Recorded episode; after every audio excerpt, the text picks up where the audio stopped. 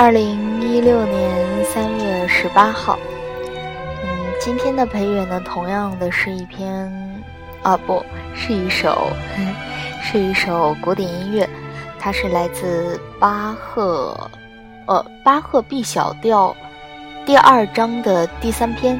巴赫的 B 小调呢，是一个主要的是一个管弦乐的组合的这样的一个乐章，然后这个是第三篇。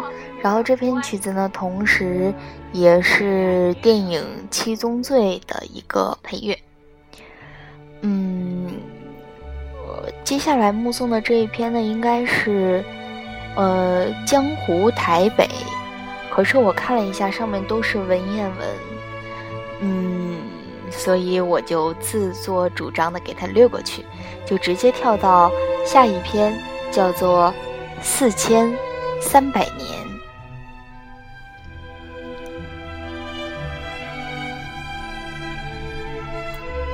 四千三百年，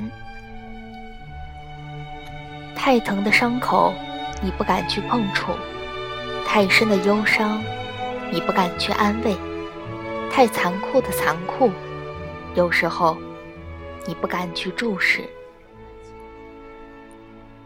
厦门海外几公里处有一个岛，叫金门。朱熹曾经在那里讲学。在二十一世纪初，你若上网键入“金门”这两个字，立即浮现出的大多是欢乐的讯息。三日金门游，好金门三九九九元，不包含兵险。战地风光犹蕴犹存，炮弹做成菜刀，非买不可的战区纪念品等等等等。知名的国际艺术家来到碉堡里来表演，政治人物呢到这里来发表演说，来指挥人们挥别过去的悲情，拥抱光明的未来。我却有点不敢去，尽管金门的窄街深巷、老屋古树朴拙而幽静，有几分武陵人家桃花源的情致。金门的美，怎么看都带着点无言的忧伤。一栋一栋颓倒的洋楼，屋顶垮了一半儿。残破的院落里，柚子正满树飘香。如果你踩过破瓦进入客厅，就会看见断壁下压着水渍了的全家福照片，褪色了，苍白了，逝去了。一只野猫悄悄地走过墙头，日影西下。你骑着一辆机车随便乱走，总是在树林边看见小心地雷的铁牌，上面画着一个黑色的骷髅头。若是走错了路，闯进了森林，你就会发现小路转弯处有个矮矮的碑，上面镶着照片儿。也看不清楚面目，但是一行字会告诉你：这几个二十岁不到的年轻人，在那个钢铁一样的岁月里被炸身亡。是的，就在你此刻站着的地点，他们的名字没人记得。他们镶着照片的碑，连做那好金门三九九九元的观光一景都不够格。车子骑到海滩，风轻轻地吹着，像梦一样的温柔。但是你看见，那是一片不能走上去的海滩。反抢滩，反抢滩的尖锐木桩仍然倒插在沙上，像狰狞的铁丝网一样罩着美丽的沙滩。于是你想起画家李希奇。他的姐姐和奶奶如何被抓狂的士兵所射杀？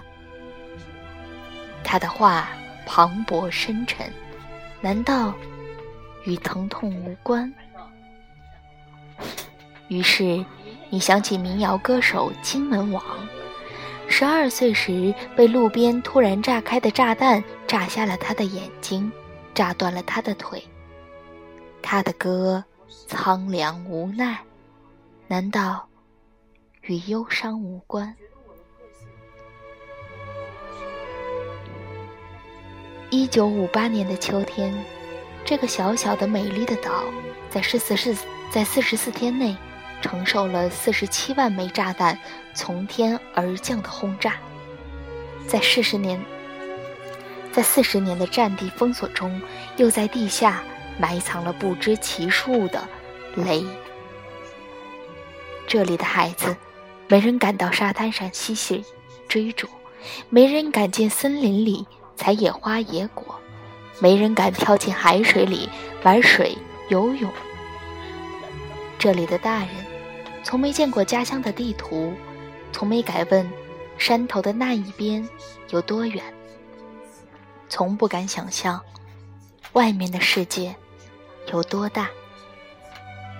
这里的人，好多在上学的路上失去了一条手臂、一条腿。这里的人。好多过了海去买瓶酱油，就隔了五十年才能回来。回来时，辫子姑娘已是白发干枯的老妇。找到老家，看见老家的顶都垮了，墙半倒，虽然柚子还开着香花。捡起一张残破的黑白照，他老泪纵横，什么都不记得了。在阿富汗，在巴勒斯坦、安哥拉、苏丹、中亚、缅甸，在这些忧伤的大地里，还埋着成千上万的地雷。中国、美国、俄罗斯、印度还生产着地雷，两亿吨枚地雷等着客户下订单。埋下一个地雷只要三至二十五美元，速度极快。要扫除一枚地雷，得花三百至一千美元。但是，地雷怎么扫除？一个扫雷员冒着被炸得粉身碎骨的危险，趴在地上，手里拿着一根测雷的金属棒，往前面的地面伸去。一整天下来，它可以清二十到五十平方米的范围。意思是说。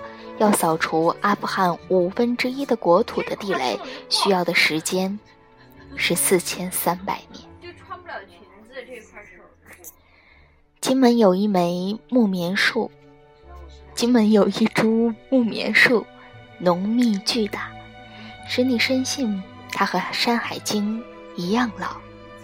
花开时火烧满天的霞海使你想顶礼膜拜。有时候时代太残酷了你闭上眼不忍注视。